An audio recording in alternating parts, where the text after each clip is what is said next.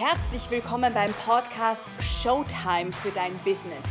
Hier dreht sich alles darum, wie du deine Expertise auf die Bühne bringen kannst, egal ob virtuell oder die echte Bühne. Mein Name ist Isabella Oscherben. Ich bin deine Empowerfrau und Online-Unternehmerin mit Musical Background und Wirtschaftspsychologin in Ausbildung. Bist du bereit, motiviert und empowered zu werden? Very good. Dann lass uns loslegen. It's Showtime.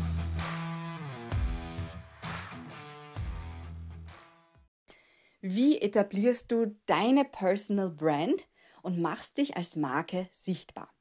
Und was braucht es eigentlich dafür, um so eine Marke zu entwickeln? Und darüber reden wir in der heutigen Folge.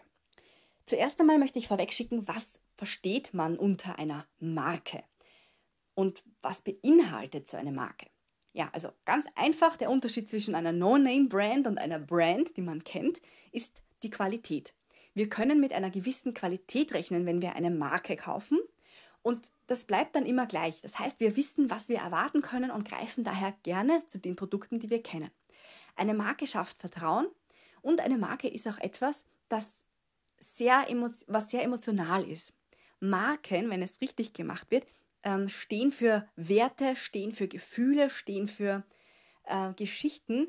Und wenn jemand zu dieser Marke greift, kauft er nicht nur das Produkt, das ist ein Wein, ein Kleidungsstück, eine Software oder eine Hardware, sondern er kauft Gefühle ein. Er kauft, dass er auch jemand ist, der für diese Werte steht. Und er kauft sich selber vielleicht auch einen gewissen Status. Was ist der Unterschied, ob ich zum Beispiel ein Auto kaufe oder einen Porsche? Wir haben hier noch einen großen Pluspunkt drinnen, wenn wir uns eben als Marke positionieren, nämlich wenn ich irgendein No-Name-Auto kaufe, werde ich mir überlegen, ich brauche ein Auto, um von A nach B zu kommen. Ja, das ist der Bedarf. Ich brauche das. Ich lebe vielleicht am Land und muss dann so ein Auto kaufen. Dann überlege ich mir vielleicht gut, was muss das können? Und dann werde ich überlegen, wie viel ist mein Budget. Bei jedem Add-on, das mir der Autoverkäufer anbietet, werde ich wirklich zweimal überlegen, brauche ich das wirklich? Weil jedes Add-on von der Klimaanlage bis zur äh, Vordersitzheizung kostet ja extra. So, wenn ich mir jetzt aber einen Porsche kaufe, weiß ich im Vorfeld, wo wir hier preislich ungefähr liegen. Das heißt, diejenigen kaufen sich einen Porsche, die wollen ähm, ihren Status steigern. Ich bin dann jemand, der einen Porsche fährt. Und da ist dann keine Frage mehr, nehme ich jetzt die super heiße Ledersitzgarnitur oder die normale, sondern da geht es sehr viel um Customization, da geht es viel um uh, was ist noch cool, was brauche ich noch, was will ich noch. Da geht es viel mehr um das Wollen als das Brauchen, weil klarerweise ein, ein Opel bringt mich auch von A bis B. Nur wie das aussieht, was ich dann für Werte trete, vertrete und wie mein Auftreten nach außen mit diesem Auto wirkt, das unterscheidet sich. Ja? Das ist für, im Autobereich jetzt für dich vielleicht überhaupt nicht wesentlich und für andere super wesentlich. Aber ich bin sicher, es finden sich Bereiche, die dir sehr, sehr wichtig sind. Wenn du auf Nachhaltigkeit stehst, dann wird man dich selten mit einem Plastiksackerl herumrennen sehen. Ähm, währenddessen, wenn dir Ästhetik wichtig ist, ja, dann wird man dich auch nicht mit einem Plastiksackerl stehen, sehen. Und dann, dann wirst du wahrscheinlich zu ja, höherpreisigen Marken greifen. Du kaufst Produkte ein und auch Dienstleistungen äh, von Menschen oder Marken, deren Werte du vertrittst. Und dieses hat noch, also eine Marke zu haben, hat noch einen weiteren wesentlichen Vorteil. Eine Marke bleibt auch in Wert, wenn man es gekauft hat, recht, ähm, ungefähr gleich hoch. Ja?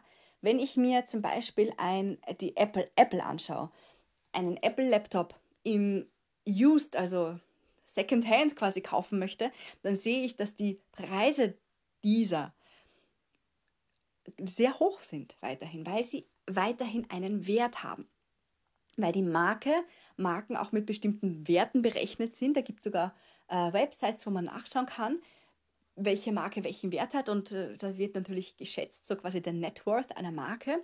Und du kannst dir vorstellen, dass natürlich diese Top-Player, wie eben auch Apple, da, wenn du das kaufst, ist das zugleich auch ein Invest, weil wenn du dir einen No-Name-Laptop kaufst, du kannst den, also da kannst gleich 80 Prozent des Wertes abschreiben, wenn du ihn sogar direkt ein paar Tage später verkaufen möchtest. Wohingegen bei einer Marke der Wert natürlich abnimmt, weil du es gebraucht hast, aber insgesamt nur viel, viel weniger.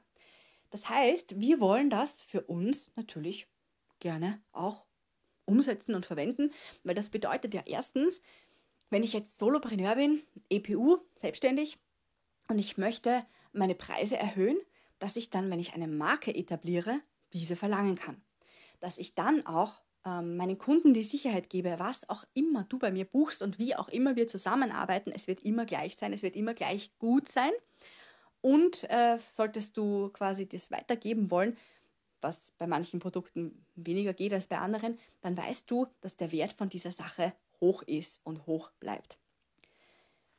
Wenn wir uns Personal Brands anschauen und auch Marken, da erleben wir, dass es ganz wesentlich ist, wer denn auch das Gesicht von der einen oder anderen Marke ist. Da komme ich dann nachher auch noch drauf zu sprechen.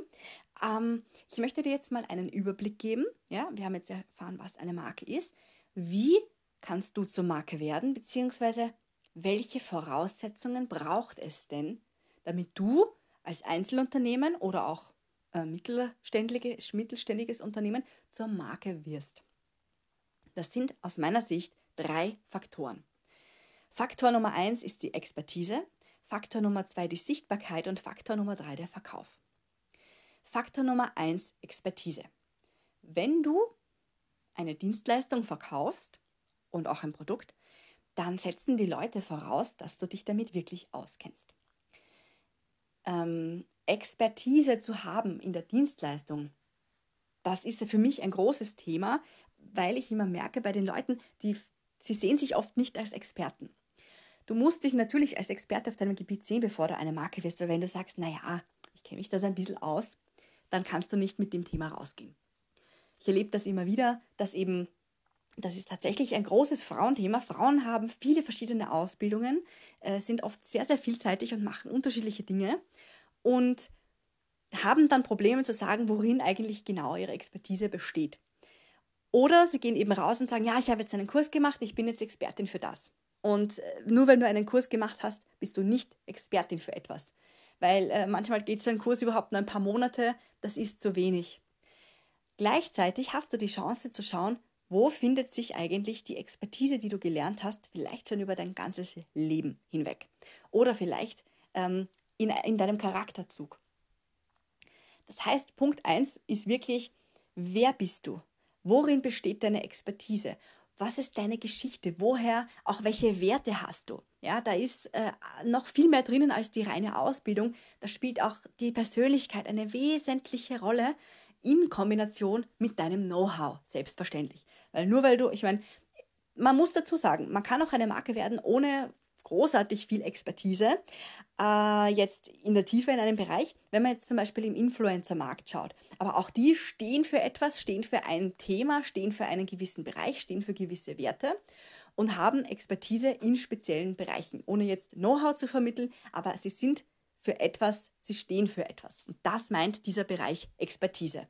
Also wofür stehst du, wo bist du positioniert so quasi und äh, in welche Ecke soll ich dich und in welche Schublade soll ich dich stecken. Ja, das ist ganz wichtig, dass die Leute wissen, in welche Schublade sie dich stellen.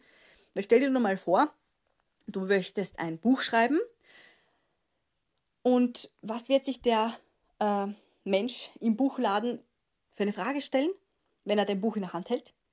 In welches Regal stelle ich dich? Und diese Frage darfst du vorab beantworten, bevor du zur Marke wirst oder damit du zur Marke werden kannst. Punkt Nummer zwei, ganz wesentlich, Sichtbarkeit. Und Sichtbarkeit kannst du ja auf verschiedene Arten machen. Ich habe immer so drei Sichtbarkeitsbereiche, die ich quasi nenne. Das eine ist so die klassische Marketing-Sachen wie eben PR, Radio, Zeitschriften und Zeitungen, Fernsehen und so weiter. Die Online-Marketing-Geschichten und Online-Medien wie Social Media, Videos und so weiter. Und natürlich persönliches Marketing. Also wenn du ein Netzwerktreffen besuchst und wenn du auf der Bühne stehst. Das wollte ich eben vorher sagen, wenn du dir überlegst, Apple. Wer hat Apple den Vibe und die, die Werte eingehaucht, die es heute hat? Steve Jobs. Wenn du dir anschaust, ich liebe das ja, diese alten Videos also von sich anzuschauen, wo er auf der Bühne steht und eine Mördershow aufzieht, damit er einfach ein neues Produkt anbietet. Ja, es, ich meine, irre, was der Typ aufge, gezogen hat und wie er redet, wie er geredet hat, um dieser Werte, um dieser Marke seine Werte einzuhauchen, diesen Spirit zu geben, dieses Innovative und die Leute da wirklich zu oh, waren verrückt zu machen, regelrecht. Wenn man sich vorstellt, der hätte vielleicht nicht an seine Expertise und seine Positionierung geglaubt und Punkt 1 hätte es nicht gegeben, dann hätte er vielleicht sowas gesagt wie, naja, ich habe da was Neues, ich weiß nicht, ob es so interessant ist. Eigentlich brauchen, tut das jetzt keiner, aber es ist irgendwie cool. Weil damals war es ja schon so, es gab Handys und er hat da was, eine riesige Neuerung vorgestellt und am Anfang war es halt so, ja, es ist eh nett, aber für was braucht man das? Und in Wahrheit hat er es so genial verkauft mit, das ist ein, eine absolute Innovation. Und das war es ja dann im Endeffekt auch. Er hat dem Smartphone den Weg geebnet und heute können wir uns gar nicht mehr vorstellen, ohne so ein Smartphone das Haus zu verlassen. Das ist diese Kraft einer Rede, die über Jahrzehnte ähm, und, und Jahre nach seinem Tod auch alles überstrahlt. Auch die hohen Preise von Apple, wenn man an Apple denkt, ist das untrennbar zusammen mit Steve Jobs und mit seiner Art und Weise zu sprechen auf der Bühne. Wenn du an andere Personal Brands denkst, ähm, zum Beispiel fällt mir ein Sophia Thiel, eine große, also die war ja vor Covid eine, eine riesige Influencer-Marke im Sportbereich. Und es gab dann so, so viel von ihr, natürlich so Sportkurse und dann auch alle möglichen Produkte von ihr, Sportwear und Sportprodukte von A bis Z. Das Spannende übrigens hierbei ist, dass du auch eine Personal Brand kreieren kannst, wenn du dahinter ein riesen Team hast. Die war ja dann gar nicht mehr alleine, die Personal Brand Sophia Thiel wurde entwickelt und die hatte ein riesen Team, die für sie, wo sie eigentlich nur noch diejenige war, die das umgesetzt hat und alle haben ähm, Videos mit ihr gemacht und haben ihr ganzes Team hat das ganze PR rund um sie aufgezogen, die Produkte gemacht, das Merchandise entwickelt und so weiter. Das war dann schon eine äh, Ebene höher als bei ihr. Also wie du siehst, du kannst auch eine Personal Brand entwickeln mit einem Riesenteam und du kannst auch als Einzelperson natürlich eine Marke entwickeln für ein Unternehmen. Ich persönlich bin der Überzeugung, wenn du aber eine Einzelperson bist und als diese bekannt werden möchtest, versteck dich nicht hinter einem Logo oder hinter einer Marke, sondern mach bitte dich und dein Gesicht als Person sichtbar. Und zwar aus genau diesem Grund, den ich gerade genannt habe. Steve Jobs mit Apple ist direkt verbunden und geh auf die Bühne und zeig dich. Ich meine wirklich die echte Bühne, wo du stehst und eine Rede hältst, weil das ist der wirkungsvollste Weg, ähm, Gefühle in deine Dienstleistungen und Produkte einzuhauchen. Aber natürlich kannst du auch Videos nutzen und Online-Auftritte, Webinare, Podcasts, YouTube, um diese Emotion mit deiner Marke zu beleben. Oder umgekehrt eigentlich, ja, die, die Marke beleben durch Emotionen. Also die Sichtbarkeit ist ein wesentlicher Faktor und wie du diese Sichtbarkeit angehst. Denn es ist schön, wenn du Expertise hast, aber wenn keiner von der Expertise weiß, ja, wird dich natürlich keiner buchen und dann kannst du auch nicht zur Marke werden. Das heißt, Marken sind sichtbar. Schau dir nur, wenn du spazieren gehst in deiner Stadt, die Plakate an, wer da Werbung macht. McDonald's, Starbucks und so weiter. Es gibt überall Plakate, es gibt überall irgendwelche Werbebanner, es gibt überall Werbevideos. Jede Marke macht Werbung, auch wenn sie schon erfolgreich ist, auch wenn sie schon bekannt ist. Warum sage ich das dazu? Weil ich oft höre, naja, so auf die Art, wie lange muss man denn Werbung machen? Ist das nicht irgendwie nervig für die Leute, wenn man ständig erscheint? Nein, ist es nicht. Ähm, es ist ganz, ganz wesentlich, dass du ständig erscheinst. Und hör dir dazu die Folge 26 an, wie dir der Mere Exposure Effekt dabei hilft, sichtbar zu werden, weil da geht es genau darum, warum diese kontinuierliche Sichtbarkeit so wesentlich ist. Und da sind wir genau bei diesem Punkt. Und der dritte Punkt ist eben das Thema Verkauf. Denn wenn du nur sichtbar bist und Expertise hast, aber nie überleitest und die Brücke schlägst, so hey, und das gibt es übrigens bei mir, dann wird es dir sehr schwer fallen, an Umsatz zu kommen. Dazu muss ich Folgendes sagen. Wenn du als Marke etabliert bist, dann musst du ein bisschen weniger aggressiv oder eigentlich du musst gar nicht mehr aggressiv auf die Menschen zugehen. Ich habe das von Anfang an immer abgelehnt. Ich finde Kaltakquise, einfach fremde Menschen anzuschreiben, so das ist so ein No-Go, gerade online oder mit Sprachnachricht noch dazu. Nein, danke. Ich bevorzuge den Weg, dass ich einfach als Marke bin, dass ich als Marke wirke. Das funktioniert bei einem Netzwerktreffen, wenn ich dort auf die Bühne mich stelle und mich vorstelle und sage, was ich mache und für wen ich Nutzen stifte, gehe ich, wenn ich von der Bühne gehe, warten dann schon eine kleine Traube an Menschen auf mich und fragen mich, aha, wie genau geht das? Das heißt, ich denke, der Ansatz ist, wenn ich mich als Marke sichtbar mache und sage, hey, diese Möglichkeiten der Zusammenarbeit gibt es und für den, der das, für den es interessant ist, bitte kommt zu mir, ist eine andere Herangehensweise, als wenn ich entweder zu einem Netzwerktreffen gehe und versuche einfach nur alle meine Visitenkarten zu verteilen und ganz aggressiv hinzugehen, hey, brauchst du das, brauchst du das, brauchst du das? Weil das ist einfach unattraktiv und wirkt sehr needy und viel zu überfordernd für viele.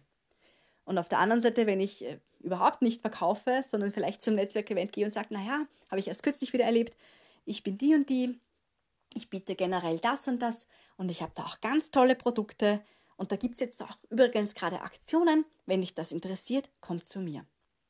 Und natürlich muss ich dir nicht sagen, dass zu ihr niemand gekommen ist, weil sie hat keine Need erzeugt. Warum soll ich bei dir buchen? Was genau bietest du? Welche Probleme löst du? Und was ist das, wo du sagst, ja, da gehe ich jetzt hin? Das heißt, es braucht schon ein bisschen ein Know-how zum Thema Verkauf und nicht nur ein bisschen, je mehr du Know-how hast, desto besser, weil du mit deiner Sprache, mit deiner Außenwirkung, mit deinen Angeboten, mit all den Dingen natürlich irrsinnig viel bewirken kannst für deinen Umsatz. Bitte nicht vergessen, du bist Unternehmerin oder Unternehmer, du musst Umsatz machen. Und du musst nicht aggressiv verkaufen, du musst auch nicht warten, bis jemand kommt, sondern du machst so eine schöne goldene Mitte. Du bist sichtbar, du bist präsent, die Leute wissen, wer du bist und was du machst. Du kannst auch Aktionen machen und natürlich auch gezielt verkaufen, ohne den Leuten irgendwie auf die Nerven zu gehen. Ja, das funktioniert und das ist meiner Ansicht nach am einfachsten und besten möglich, wenn du eine Marke bist. Ja, jede Marke, weil ich gerade vorher McDonald's äh, gewählt habe, was man auch immer vom McDonald's halten will. Aber gibt es Plakate zu ganz speziellen Burgern. Yeah, jetzt ist wieder die Zeit von Burger, was weiß ich was. Oder bei Starbucks, jetzt ist wieder die Zeit von, so im Herbst ist ja immer dieser, wie heißt der, Pumpkin Spice Latte. Und da warten alle schon wie die Verrückten drauf, dass der endlich wieder kommt. Und da gibt es die absoluten Oberfans, die dann sich das jedes Jahr kaufen und äh, auch Videos und Fotos dafür machen für Social Media weil sie sich so damit identifizieren mit der Marke und mit diesem Vibe, der, den so ein ähm, Pumpkin Spice Latte mit sich bringt. Weil was Starbucks zum Beispiel hier geschafft hat, ist wieder diese Emotionalität. Starbucks, ähm, diese freundliche Atmosphäre, arbeiten, äh, gemütlich und mit diesem Kaffee, wo dann der Name draufsteht, dieses gemütliche, warme, cozy Flair, das so ein bisschen, mh, hm, wie soll ich sagen, äh, es ist halt einfach nicht nur ein normaler Kaffee, sondern es ist ja so viel mehr. Aber in Wahrheit ist es einfach nur ein Süßgetränk, also mit ein bisschen Kaffee und irrsinnig viel Zucker und Fett. also es schmeckt, ja, ich, ich weiß nicht, ja, kann man auch darüber streiten, ob das jetzt schmeckt oder nicht und ob das jetzt ein richtiger Kaffee ist oder nicht, da lässt sich auch, glaube ich, diskutieren drüber. Fakt ist aber, dass ein Starbucks ähm, Tall Grande Gschisti Gschasti weitaus mehr kostet als ein normaler Cappuccino. Und dass du für einen normalen Cappuccino ja, wahrscheinlich ums Café ums, äh, beim, ins Café ums Haus gehst, während du für einen Starbucks vielleicht extra einen Starbucks suchst und sagst, na, ich gehe wirklich dorthin, dich anstellst, du, die, die bringen dir das ja nicht einmal, du musst dich hinstellen und anstellen und dir den Kaffee holen, anstatt dass du dich bedienen lässt. Aber das machst du, weil du eben zu dieser Marke stehst und das so toll findest.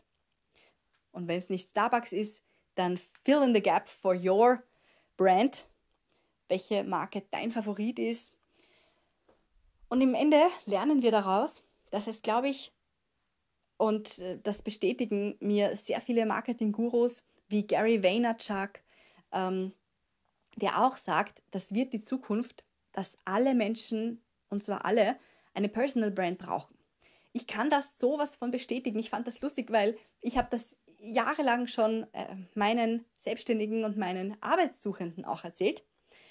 Ich habe gesagt, ihr müsst schauen, dass ihr einen Spirit um euch aufbaut, einen Vibe, dass wenn ihr euch bewerbt, Und das war früher natürlich leichter, wo du dann immer PDFs geschickt hast. Und jetzt, wo Canva aufgekommen ist, habe ich gesagt, pass auf, wir machen da einen wirklich optisch pipi-feinen Lebenslauf, ähm, wie sie sich dann präsentieren sollen, wie sie, äh, es fängt ja an, wie schreibst du die E-Mail, was, wie hängst du die, das, das, das PDF dran, wie gehst du dann in das Bewerbungsgespräch, wie schnell antwortest du auf E-Mails, die dich einladen zum Bewerbungsgespräch, wie bist du dann im Bewerbungsgespräch? Was sind die Dinge, über die du sprichst? Wie sprichst du darüber? Wie zeigst du dich? Was für Highlights hebst du hervor? Storytelling, ja, und all das, sodass die Leute einfach total begeistert von deiner authentischen Art und Weise sind. Und alles, was du gemacht hast, ist einfach nur die besten Dinge hervorgehoben und das gehighlightet, was du richtig gut kannst und wofür du stehst. Und das funktioniert am Arbeitsmarkt extrem gut und genauso gut, wie das funktioniert, wenn du selbstständig bist und dich als Marke etablierst und genau die Dinge für deine Angebote machst. Wie gesagt, unabhängig davon, ob das ein echtes physisches Produkt ist, ein Online-Produkt oder eine Dienstleistung, die du anbietest, wie eine Massage. Das ist eine Arbeit, die ich für wesentlich halte, dieses Personal Branding oder Branding zu designen. Und ich glaube, dass, wie gesagt, prinzipiell das Thema Personal Brand nur noch größer wird und dir nur noch mehr Vorteile bringt. Wir haben am Markt viele Mitbewerberinnen und Mitbewerber und was auch immer du machst, es gibt sicherlich genug Mitbewerb da draußen. Daher ist deine Aufgabe zu schauen, wie kannst du dich abheben. Und das funktioniert eben am besten durch eine Marke oder eine Personenmarke. Und wie du das angehst, hast du ja jetzt gelernt, was die Voraussetzungen sind. Du brauchst eine Positionierung, ja, Expertenpositionierung, Expertise oder Expertenstatus, wie auch immer man es nennen mag, damit man weiß, in welche Schublade gibt man dich, wofür stehst du, was sind deine Werte. Du brauchst Sichtbarkeit, das heißt, du darfst rausgehen, Werbung machen und dich auf die Bühnen da draußen stellen, um sichtbar zu werden und um all das, was dich so toll macht, äh, auch nach außen zu transportieren. Und du darfst natürlich die Möglichkeit geben, mit dir zusammenzuarbeiten und verkaufen. Ja? Du darfst dich zeigen, dich präsentieren, um Umsatz zu machen. Es muss wirklich dieser, ähm, die Personal Brand bringt dir nur dann was, oder das ist ja das Ziel davon, wenn du auch wirklich sagst, wie man mit dir zusammenarbeiten kann und wie man dich findet. In diesem Sinne hast du heute einiges gelernt über das Thema Marke. Ein Thema, das für mich schon seit Jahren wirklich irrsinnig interessant und spannend ist und wo ich immer mehr auch in der Tiefe lerne und lese, weil ich es so wesentlich finde. Und übrigens noch so an on the side, ich habe Coaches, ähm, bei denen buche ich teilweise blind, was sie herausgeben, weil ich einfach überzeugt bin und weiß, alles, was ich bei ihnen buche, liefert Qualität. Ich habe Coaches, die schicken zum Beispiel eine E-Mail raus mit, hey, ich habe ein neues Angebot. Es ist noch nicht offen, was da drinnen ist. Es ist ein absolutes Überraschungsangebot, aber hier kannst du schon buchen. Und das mache ich immer wieder bei den Leuten, die schon eine Marke sind, weil ich weiß, wie geil. Es wird so cool. Und ähm, auch weil ich weiß, später kommt dieses äh, Angebot nochmal, wo dann genau dabei steht, was ist da dabei, was ist drinnen, wie lange, äh, was kann ich erwarten. Und dann kostet es oft ja, fünf bis zehnmal so viel. Ist natürlich eine schöne Marketinggeschichte, die die da machen. Aber mir zeigt das, dass Leute, die überzeugt sind von der Qualität, denen einfach egal ist, was du machst. Und das ist auch das Schöne an der Personal Brand. Stell dir vor, du möchtest dich verändern in zwei Jahren, weil du merkst, dich zieht es in deiner Positionierung ein bisschen in eine andere Richtung. Sobald du eine Personal Brand hast, ist es völlig irrelevant, ob du häkelst oder Grafik machst oder ob du Steuerberaterin wirst.